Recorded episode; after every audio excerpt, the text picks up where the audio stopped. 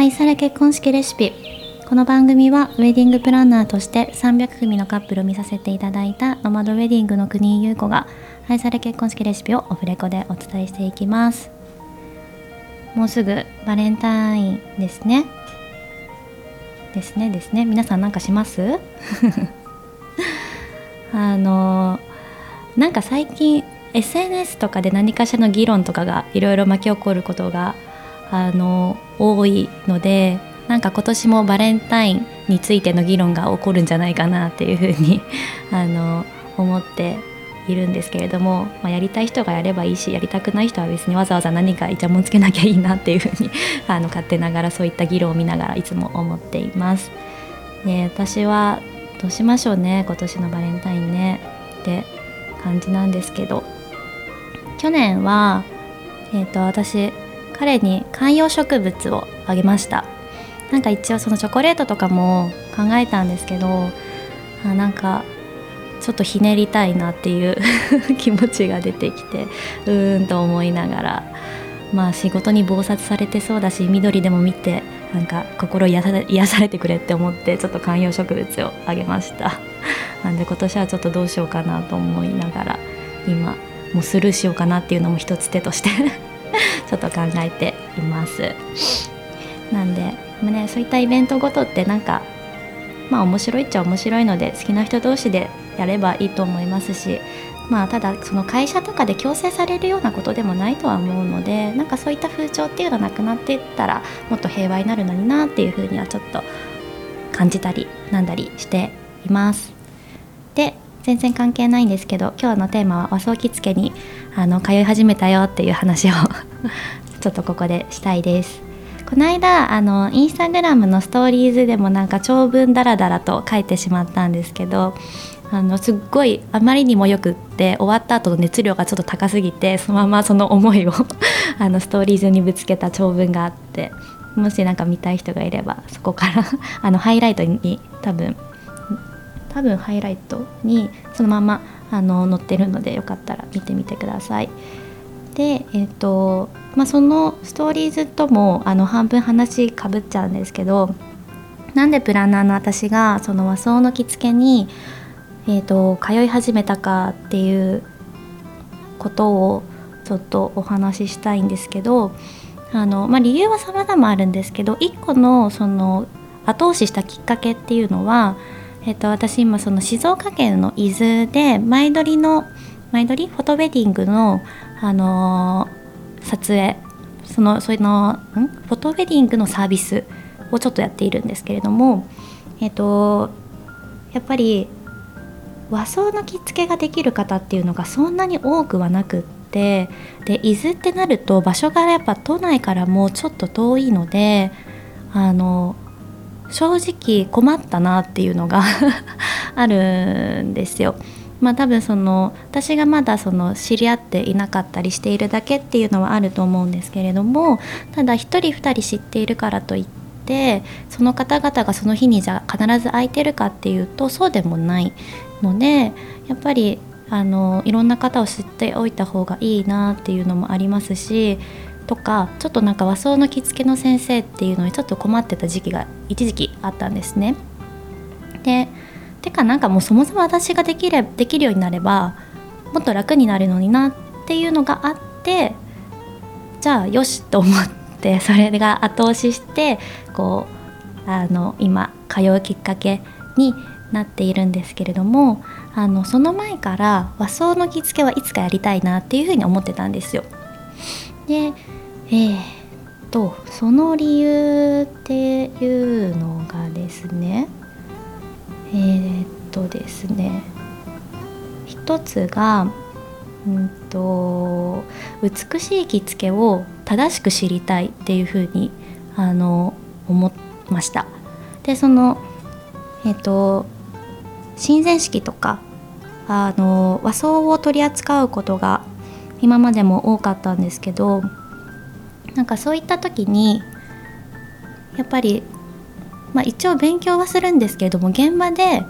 こうパッと見て何が美しいか何を正さなきゃいけないかっていうのってこう自分の中でうまく言葉にしてあの直してくださいっていうのをあの言えなかったりしますしあとはその、えーと、いらっしゃるスタッフによっても見え方が違ったりするのでなんかそういった時にやっぱり自分が本当にこう正しい知識を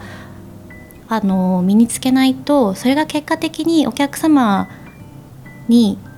何て言うんでしょうお客様の写真とかに残っちゃうなっていうふうにあの思ったのでちょっと本当に和装はあの深く勉強したいっていうふうに思っていました。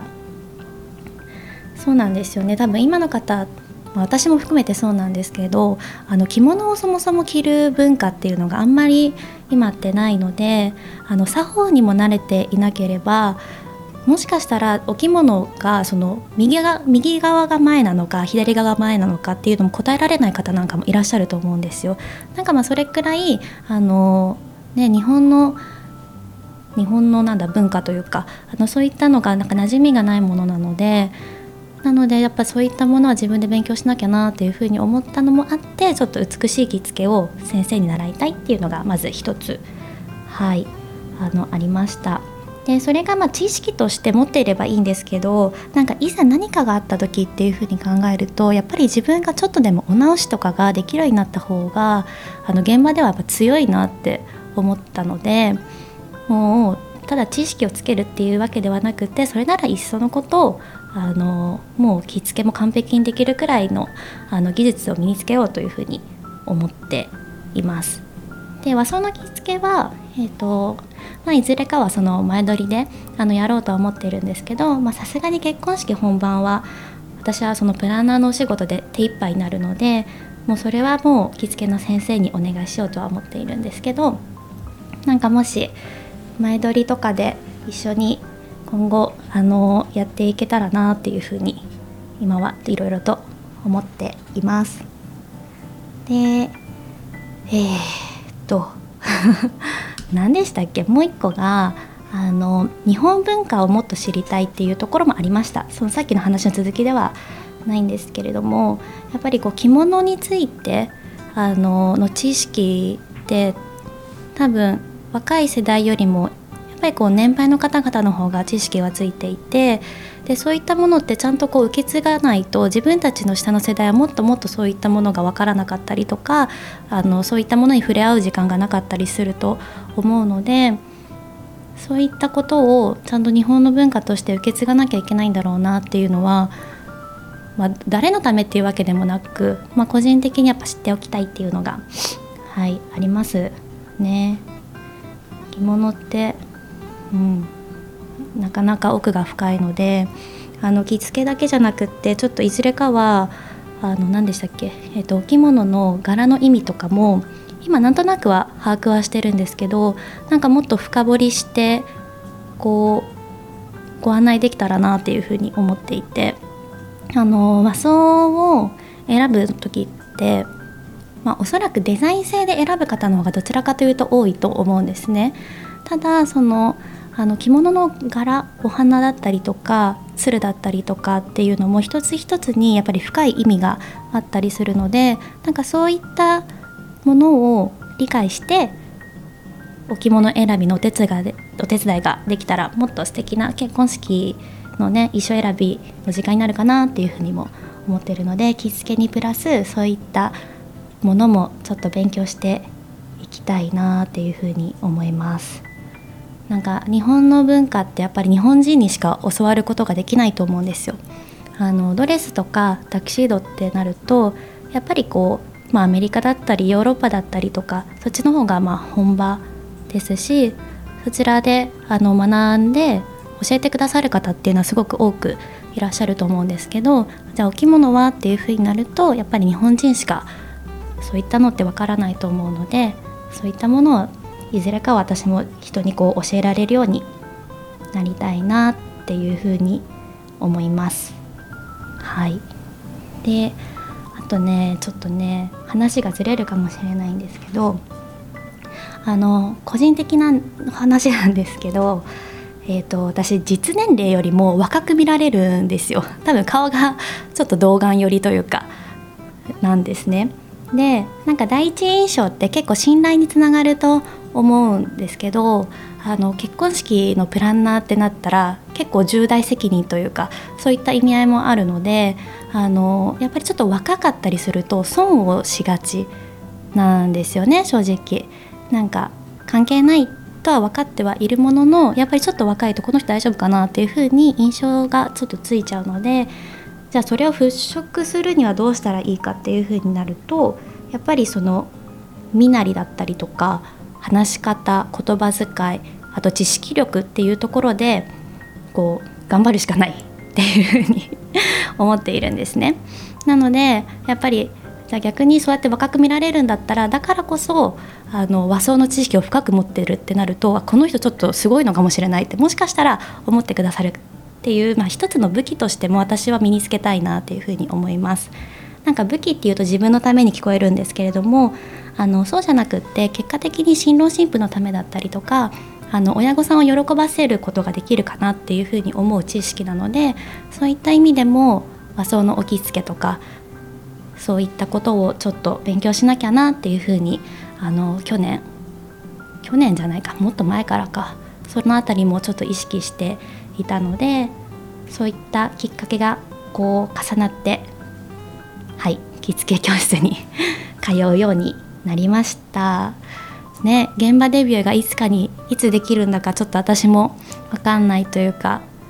なんかこの間その1回目のレッスンでやったことってあの準備をしたんですよ。その掛け下とか長襦袢の縫い縫い物って言い方があれなんですかね。あの縫ったりとかその準備をしたんですけどあの見たことはもちろん何度もあるんですけどあこんなに大変なんだとかこんなに繊細なんだとかあとはもうこれは練習のみというかなんかそういったのもすごいやりながら感じた時にもうさらに着付けの先生の方々への尊敬が止まらなくなってしまってこれをあの時間内でやってるんだって思うともう職人技だなっていうふうに思ったんですね。なので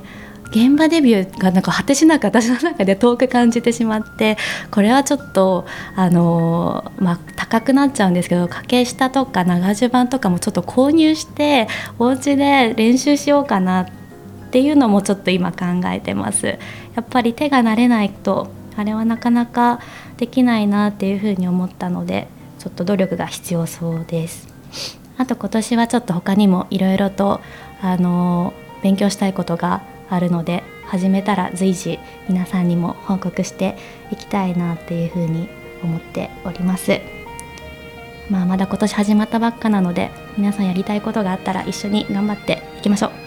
はい、今日は以上です。また次回もお楽しみにお待ちください。